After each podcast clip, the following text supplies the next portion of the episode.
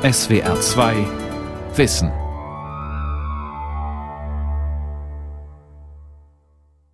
Mit der SWR2 Aula und dem Thema Über allen Wiesen ist Ruh, Ursachen und Folgen des Insektensterbens am Mikrofon Ralf Kaspari.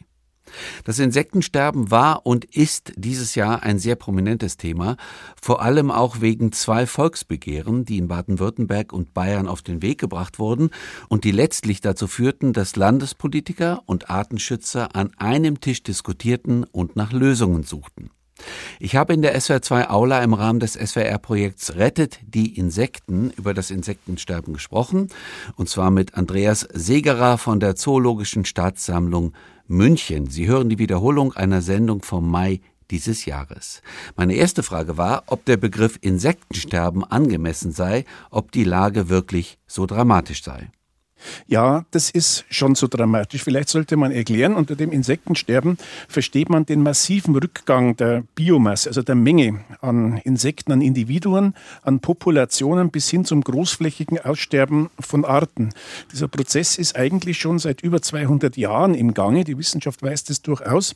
Aber erst in unseren Tagen hat sie ein Ausmaß erreicht, dass auch die Bevölkerung darauf aufmerksam wird. Zum Beispiel kann jeder aufmerksame Autofahrer feststellen, dass die Windschutzscheibe Fahrtreibe der Autos, wenn man im Sommer längere Zeit über Land fährt, jetzt nicht mehr so stark, deutlich merkbar weniger durch Insektenschlag verunreinigt wird, als das noch vor 50 Jahren der Fall war. Und dieser Begriff Insektensterben wurde eigentlich im Herbst 2017 in den Medien geprägt, als Kollegen vom Entomologischen Arbeitskreis in Krefeld. Also Entomologie ist die Insektenkunde, ist, ja. ja. sind mhm. die Insektenkunde.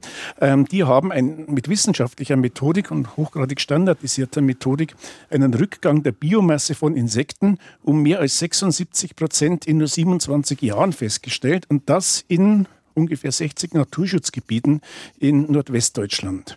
Und äh, es gab ja immer wieder diese Kritik an den Krefelder Zahlen, ne? Also Sie halten das für absolut seriös. Ja, es ist absolut seriös. Also erstens mal Unabhängig von der Diskussion um die methodische Reinheit der statistischen Modelle, die die Krefelder Kollegen, das waren internationale Kollegen, angewendet haben, ist ja die Krefelder Studie nicht der einzige Beleg für diesen Rückgang an Insekten in Deutschland oder sogar weltweit. Das Insektensterben ist ein weltweit feststellbares Phänomen.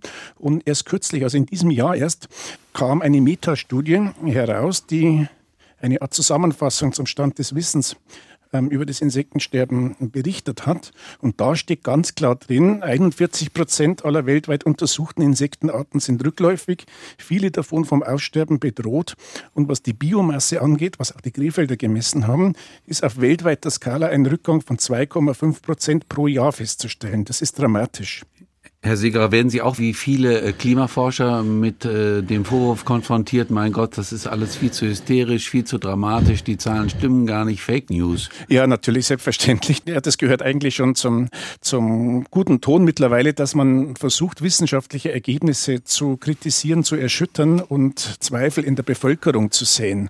Dahinter steckt aber natürlich Methodik. Wie beim Klimawandel ist auch das Insektensterben eine unbequeme Wahrheit, ein inconvenient truth, wie es damals hieß, der Film mit Al Gore im Kino über den Klimawandel, weil eben natürlich das nicht nur ein rein wissenschaftliches Phänomen ist, das uns ansonsten nichts angeht, sondern weil eben auch massive wirtschaftliche Interessen betroffen sind. Es kommt letztlich unterm Strich raus, dass wir nicht so weitermachen können oder sollten wie bisher, wenn dieses Insektensterben nicht weitergehen soll. Und da sind dann gleich Milliardenumsätze mit Saatgut, mit Düngemitteln, mit Pestiziden, die Bautätigkeit und vieles andere ist da sofort betroffen. Und immer wenn es ums Geld geht, dann wird es schmutzig. Das war auch im Zusammenhang ja. mit dem Volksbegehren in Bayern leider deutlich feststellbar. Ich bleibe noch einmal beim Volksbegehren. Ja. Ist es nicht ein bisschen problematisch, sozusagen die Bienen zum Symbol zu machen für dieses Artensterben, weil bei den Bienen muss man ja unterscheiden noch zwischen Honigbienen und Wildbienen. Ganz genau so ist es. Und Honigbienen sind ja gar nicht so bedroht, weil sie ja von den Imkern gezüchtet werden, oder? So ist es. Die Honigbiene ist unser Haustier die es ja auch in freier Wildbahn gar nicht gibt. Und genauso wenig, wie wir wirklich Probleme haben mit Hühnern, Schweinen und Rindern, ja. äh, haben wir auch wirklich starke Probleme mit den Honigbienen. Nun muss man fairerweise sagen, Honigbienenvölker sind sehr wohl kollabiert. Aus verschiedenen Gründen. Es gibt also schon ein Honigbienensterben auch. Aber wie Sie ganz richtig gesagt haben, es sind die Wildbienen, die eigentlich auch die Hauptbestäubungsleistung machen und andere Insekten, nicht so sehr die Honigbienen. Der Punkt ist freilich, also aus wissenschaftlicher Sicht stimme ich Ihnen durchaus zu, dass man hätte von Insektensterben reden können. Aber für das Volksbegehren war natürlich die klare Absicht, eine Botschaft, die viele Leute verstehen können, zu transportieren. Und da ist halt die Biene, wenn auch nicht die Honigbiene, die ist halt ein Insekt, ein, ein, ein Symbol, das hohe Sympathiewerte in der Bevölkerung äh, gewinnt. Und unter diesem Aspekt gesehen finde ich es sehr wohl richtig und taktisch klug gewählt, die Biene als Symbol des Ganzen zu nehmen. Ja, verstehe. So, Sie haben gesagt, 76 Prozent Rückgang der Biomasse in den letzten Jahren, Jahrzehnten. Sie haben übrigens gesagt, seit 200 Jahren verzeichnet man diesen massiven Rückgang. Ja.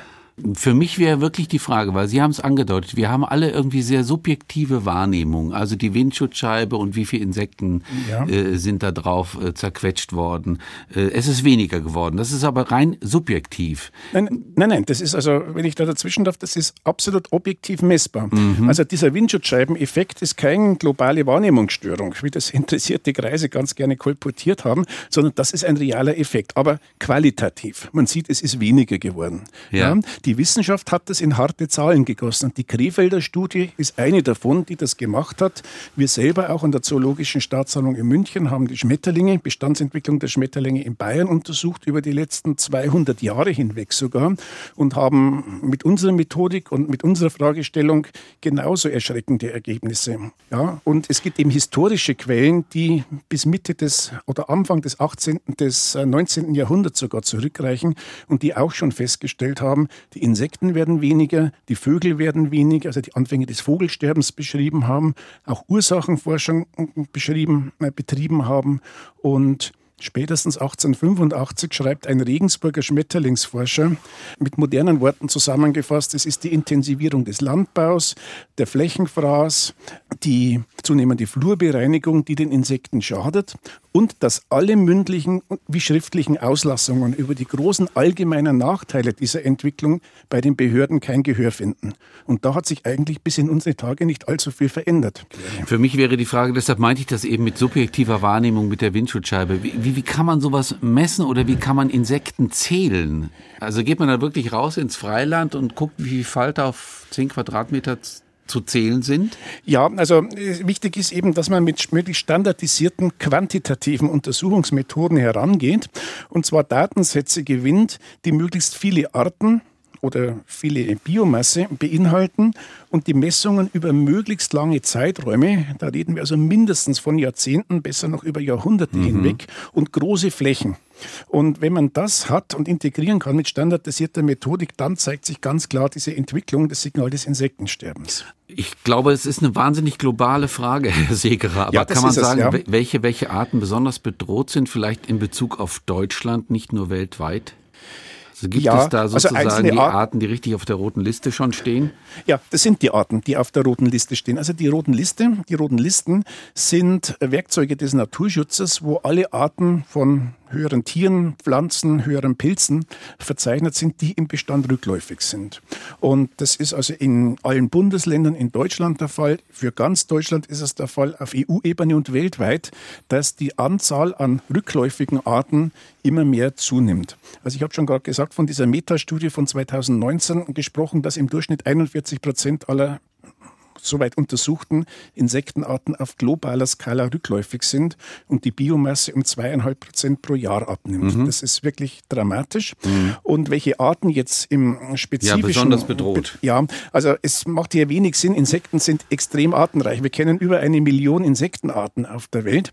Also es macht ähm, keinen Sinn, jetzt ähm, einzelne Arten herauszugreifen, sondern man kann insgesamt sagen, dass die Arten am allerstärksten bedroht sind, die in ihrer Lebensweise spezialisiert sind. Der Fachausdruck heißt Habitatspezialisten. Das heißt, das sind Arten, die auf Umweltänderungen, auf Veränderungen in ihrem Lebensraum nicht sehr flexibel reagieren können. Und wenn sich da stärkere Veränderungen ergeben, sei es, dass die Temperatur zu sehr ansteigt oder dass zu, zu viele Nährstoffe aus der Luft kommen, dann sind die weg. Also diese Habitatspezialisten an allererster Stelle und zum Zweiten aber auch die sogenannten Allerweltsarten, die Generalisten, und zwar dann, wenn sie wenig mobil sind. Das heißt, es gibt Allerweltsarten, die aus ihren angestammten Lebensräumen nicht gerne rausgehen. Die sind genauso betroffen. Am wenigsten betroffen, umgekehrt, sind die sogenannten mobilen Allerweltsarten. Ja. Und das sind Arten, die, also Allerweltsarten, die halt sehr eine breite Reaktionstoleranz haben, also auf sehr, auf Umweltänderungen durchaus flexibel reagieren können und ähm, sehr mobil sind. Das heißt, in kurzer Zeit große Strecken zurücklegen können. Der Distelfalter wäre bei uns, ich bin natürlich Schmetterlingsforscher, dann ja, kommen genau. viele Beispiele mhm. aus der Schmetterlingswelt. Mhm. Also der Distelfalter oder das Taubenschwänzchen wären solche, oder die Gamma-Eule. Das sind so mobile Generalisten, die sind noch am allerwenigsten von der ganzen Entwicklung beeinträchtigt. Dann nennen Sie noch bitte drei Habitatspezialisten.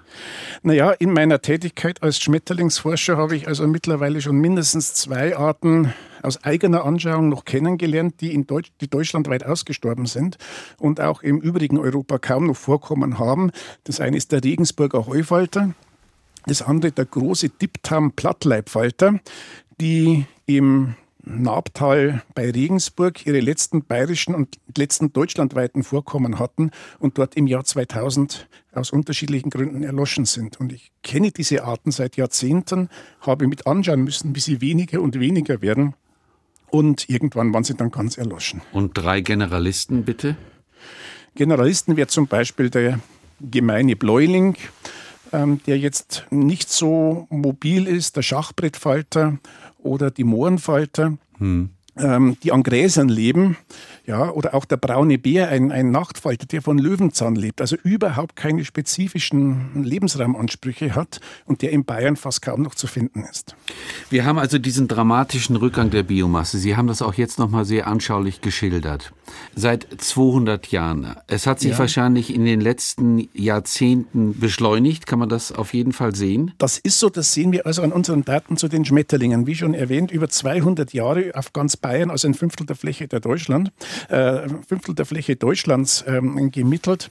Die Schmetterlinge, die die viertgrößte Tiergruppe der Welt sind. Also das sind robuste Datensätze. Und da müssen wir feststellen, dass heute drei bis zehnmal weniger Schmetterlinge, also Tiere, Falter, ähm, durchs Land flattern als noch vor 50 Jahren. Und im 21. Jahrhundert sind fast 400 der 3300 Arten inzwischen nicht mehr nachweisbar. Das ist 11 Prozent Artenverluste. Und um eine konkrete Zahl zu nennen, wir haben uns den Zeitraum, die letzten 30 Jahre des 20. Jahrhunderts angesehen, also mhm. zwischen 1971 und 2000. Mhm. Und allein in diesen 30 Jahren sind mehr Arten aus Bayern verschwunden, Schmetterlingsarten, als in den ganzen 200 Jahren zuvor. Auch Naturschutzgebiete sind in gleicher Weise davon betroffen. Das also es geht schon, kann man schon sagen, es, es gab ja einen Bestseller in Buchform, Das große Sterben. Äh, darum geht es tatsächlich. Ne? Ja, darum geht es. Also auf weltweiter Skala ist die Wissenschaft eigentlich weitgehend einig, dass wir ein Massenaussterben von erdgeschichtlichem Ausmaß haben. Das ist tatsächlich so. Also erdgeschichtliches Ausmaß heißt, in den letzten, der Ära des höheren Lebens, so die letzten 550 Millionen Jahre, äh, haben wir nicht viele Beispiele, wo es Massenaussterben dieser Intensität gegeben hat. Eigentlich nur fünf. Und jetzt ist seit 200 Jahren, also dem 18. Jahrhundert, ist ein sechstes großes Massenaussterben im Gange. Und diesmal ist halt die Ursache keine natürliche, also kein großer Asteroideneinschlag, der die genau, Säure wegradiert hat. Fragen, ja. Oder eben das Auseinanderbrechen der Kontinente. Sondern vom Menschen gemacht. Vom Menschen gemacht. Das ist das große Problem. Ja, das heißt, wenn es vom Menschen gemacht ist, kann man das auch in, im Grunde genommen aufhalten. Aber lassen Sie uns noch ganz kurz zu den Ursachen kommen. Liegen diese Ursachen, weil Sie haben es eben schon mal mit zwei Sachen angedeutet, äh, Flächenfraß war das, glaube ich, und Flurbereinigung. Das betrifft ja. ja beides mal die Landwirtschaft, die intensive, moderne Landwirtschaft. Ja, und auch die Bauwirtschaft. Also das, das Wachsen von Städten, Gewerbegebieten, Straßen, die die Landschaft zerschneiden, es ist schon beides. Also insgesamt muss man sagen, die wesentlichen Ursachen des Insektensterbens sind in den Grundzügen bereits vor über 150 Jahren benannt worden und spätestens seit Mitte der 1980er Jahre ist eigentlich aus wissenschaftlicher Sicht alles klar, woran es wirklich liegt. Und es ist halt zu sagen, deswegen ist es kompliziert und deswegen gibt es so viele Angriffe und Relativierungsversuche von, von interessierter Seite. Es gibt viele Ursachen und Verursacher am Insektensterben, aber trotzdem lässt sich dieses Phänomen sehr schnell auf den Punkt bringen, was die Hauptursachen mhm. sind. Und man hat die Haupttriebkräfte dieses Insektensterben, hat das Insektensterben eigentlich sofort verstanden, wenn einem klar ist, dass das Schicksal der Insekten mehr als der meisten anderen Arten ganz intim an den Zustand der Lebensräume geknüpft ist. Ja, die Insekten verbringen den Großteil ihres Lebens als Larve oder Puppe in ihren Habitaten, sind angepasst an Helligkeit, Temperatur, Feuchtigkeit, Nährstoffgehalt, spezialisiert auf bestimmte Nahrungspflanzen. Und wenn sich das ändert, genau das geschieht eben seit 200 Jahren in immer schnellerem Ausmaß, dann verlieren sie zunehmend ihre Lebensgrundlagen und bloß noch diese mobilen Allerweltsarten bleiben noch über. Ja, also das Insektensterben beruht auf einer Veränderung der Lebensräume zum Nachteil der meisten Arten. Was im Übrigen bedeutet, also Insektenschutz kann nur dann stattfinden, wenn man die Lebensräume, die Lebensräume, die Flächen schützt und erhält. Mhm. Ja, und der Schutz einzelner Arten, wie es im deutschen Naturschutzgesetz so mhm. vorgesehen ist, wo auch der Wolf und der Luchs geschützt sind, der Schutz des einzelnen Tieres ist bei Insekten vollkommen sinnlos und das sehen wir auch, weil höchstgradig geschützte Insektenarten wie der Apollofalter, ein Flaggschiff des Naturschutzes, im höchsten Maß geschützt in Deutschland, ist im freien Fall, zumindest außerhalb der Alpen.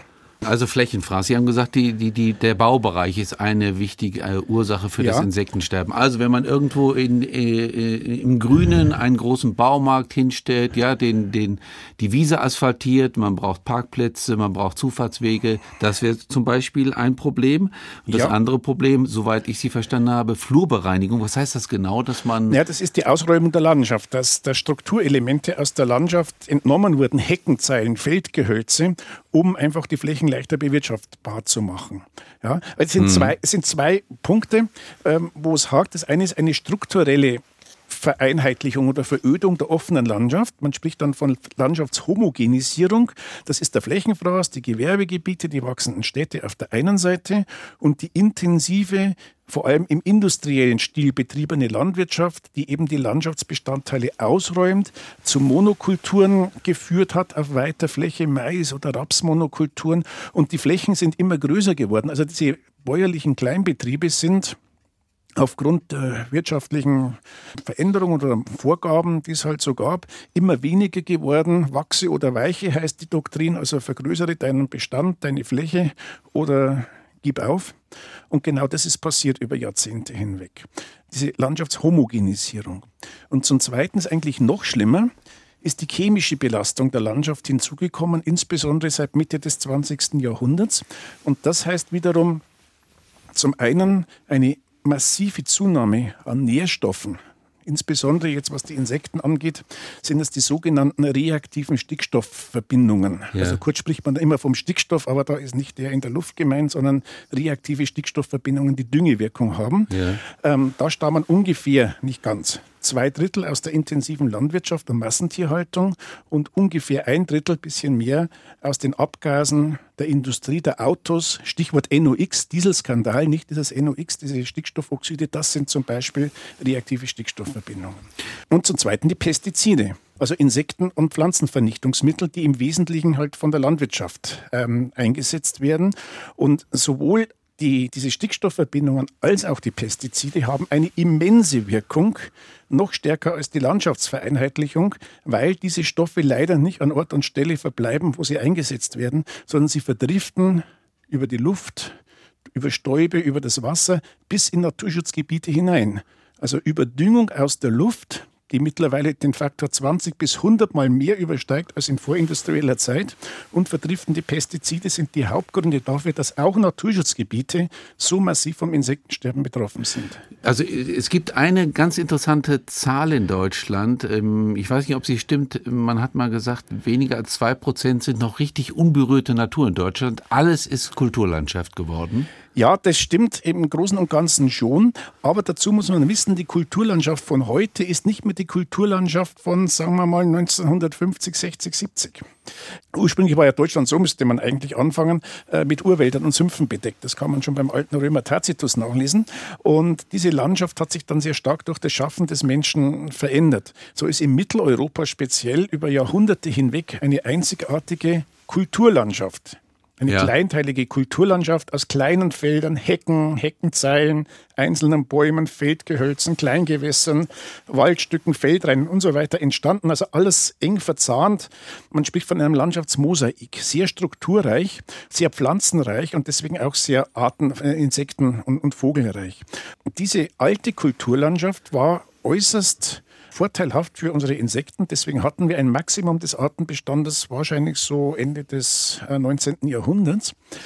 Und in Resten bestand diese alte Kulturlandschaft noch bis in die 1970er. Ich habe sie selbst noch in ihren letzten Zügen erlebt. Auf, auf dem Land in Bayern? Auf dem oder? Land in Bayern, mhm. genau. Und dann ist eben diese Homogenisierung, diese, diese Einführung von Monokulturen, Flurbereinigung und eben dann auch der Flächenfraß und die chemische Keule mit Pestiziden und Stickstoffdünger ähm, immer weiter vorangestritten. Und also wir haben immer noch eine Kulturlandschaft, aber die jetzige Kulturlandschaft ist für das Überleben der meisten Arten nicht mehr förderlich. Ja. Im Gegensatz zur alten Kulturlandschaft, die praktisch nicht mehr existiert und wenn dann noch in Naturschutzgebietsresten. Ja, und bei dieser modernen Kulturlandschaft sieht man die Homogenisierung.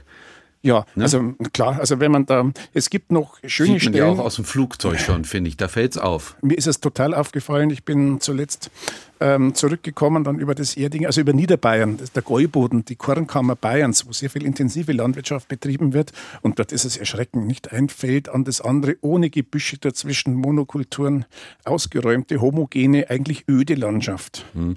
Alles, was Sie eben genannt hat als, als Ursachenforschung nochmal, betrifft für mich den Effizienzgedanken in der Landwirtschaft, in der modernen Landwirtschaft. So viel ja. wie möglich rausholen. So ist es. Aus der Natur. Genau. Wie, aber Herr Segerer, wie kommen wir davon weg?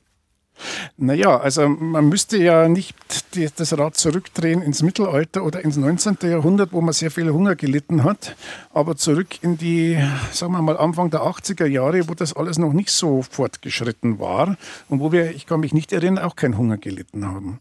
Ja, es ist also eine klare Aussage des Welt- Agrarrates, dass nicht in einer zunehmenden Intensivierung, also Ertragssteigerung, der Schlüssel zur, ähm, zur Ernährung äh, der Welt steht, sondern die, durch die Verfügbarkeit von Produktionsmitteln und Lebensmitteln vor Ort. Hm, und was also heißt das, das, genau? Das, das wirtschaftliche System. Naja, ja. also ähm, dass wir eben nicht in Deutschland die Welt dadurch retten, dass wir die Ernährung der Welt sicherstellen. Hier in Deutschland, das eh schon überbevölkert ist und wo es eh noch kaum noch natürliche Flächen äh, gibt. Also es kann doch nicht sein, dass wir unsere Natur komplett kaputt machen, um jede Menge Lebensmittel zu exportieren zu unserem Vorteil für andere Länder. Und genau das passiert ja, diese, diese Ertragsmaximierung. Und äh, wenn man also einer Umfrage glauben darf, das war in einer Studie von 2017 drin gestanden zum Effekt des Screenings auf EU-Ebene und auch in Deutschland, dann haben die Landwirte also diejenigen, die da teilgenommen haben und befragt wurden, zum weitaus überwiegenden Bestandteil gesagt, wir sind Industriebetriebe, uns geht es um Produktion, Naturschützer oder Naturerhalter oder Schäfer der Natur, so wie das früher halt notgedrungen war, weil keine anderen Möglichkeiten verfügbar waren, sind wir eigentlich nicht. Also die überwiegende Mehrteil der Landwirte hat genau das bestätigt. Wir sind Produzenten, uns geht es auf Ertragsmaximierung. Und das geht natürlich zulasten der Natur. Und das Problem ist, der Profit, der dabei, dabei erwirtschaftet wird, der geht halt in private äh, Taschen. Und der Nachteil, also die Umweltschäden, die dabei entstehen, und die sind massiv, die werden sozialisiert. Also das heißt, das zahlen wir alle.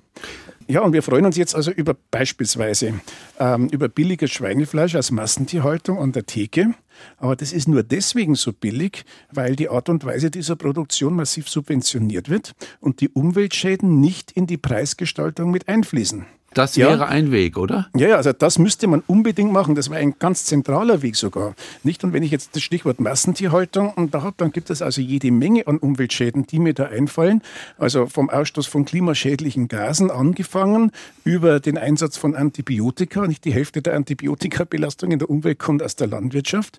Dann natürlich die Vernichtung von Lebensraum, dadurch, dass immer mehr Stickstoff reaktiver Stickstoff in die Atmosphäre gelangt, die Belastung von Nitrat und anderen Stoffen im Grundwasser.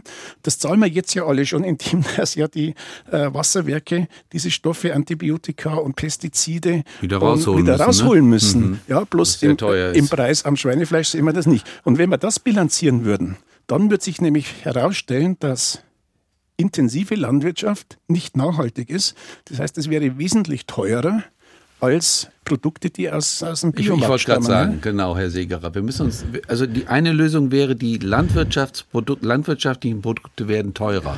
Man preist die Umweltschäden mit ein. Richtig, das wäre eine ganz wichtige Forderung und überhaupt halt die Subventionierung der Landwirtschaft so zu ja, ändern. Subventionierung? Ähm, die Subventionierung ist momentan so, dass sie flächenbezogen ist. Also je, je größer die Flächen sind, umso mehr Subventionsgelder können eingestrichen werden. Das sollte geändert werden, dass nicht die großen Flächenbesitzer da bevorzugt werden, sondern diejenigen Landwirte, die umweltfreundlich wirtschaften. Also Subventionen umweltbezogen, nicht flächenbezogen. Wir können nicht die Welt retten, Herr Seger, in, diese, in dieser SWR2-Aula. Ja. Aber was meinen Sie aus Ihrer Sicht? Schläft die Bundesregierung da noch oder hat die das Problem zumindest erkannt? Ob es erkannt, ich denke, dass es erkannt ist, weil es gibt ja Biodiversitätsstrategien, nationale Strategien, da steht eigentlich schon vieles Richtiges drin.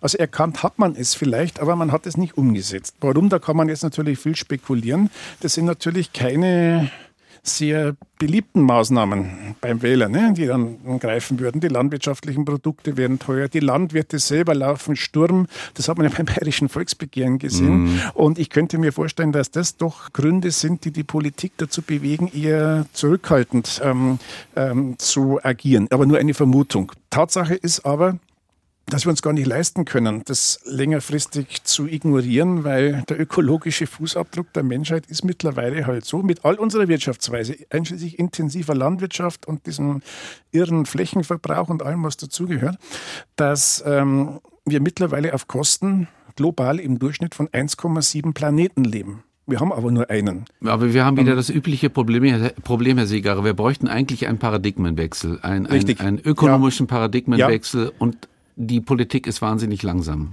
das weil sie in der Zange des Lobbyismus ist. Ja, ich sehe das ganz genauso. Das ist schon ein Vorwurf, den man der Politik dezidiert bescheinigen muss, dass sie hier nicht adäquat reagiert hat. Sie hatte ein Abwägegebot, in dem Fall zwischen ökonomischen und ökologischen Interessen, und das wurde fast immer ähm, zugunsten, einseitig zugunsten der, Ökolo der Ökonomie, also der Wirtschaft, ja. ausgelegt. Und daran krankt das Ganze. Ja, Herr Segerer, entlassen Sie mich bitte mit einem kleinen Hoffnungsschimmer. Ich denke, also das bayerische Volksbegehren ist ein ganz großer Hoffnungsschimmer, sogar, weil es hat gezeigt, es war ja so, dass die, die Menschen hier sehr stark ähm, engagiert waren und do fast doppelt so viele Leute unterschrieben haben, als notwendig gewesen wäre, um das Volksbegehren durchzubringen.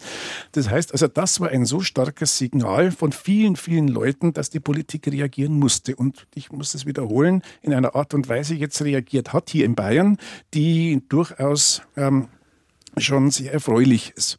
Und äh, wenn das jetzt ein Flächenbrand würde, dass andere Bundesländer äh, mitmachen, der Druck der Masse von unten ist eigentlich der Druck, ist die kinetische Energie, die die Politik erfahrungsgemäß am meisten dazu bewegt, zu agieren.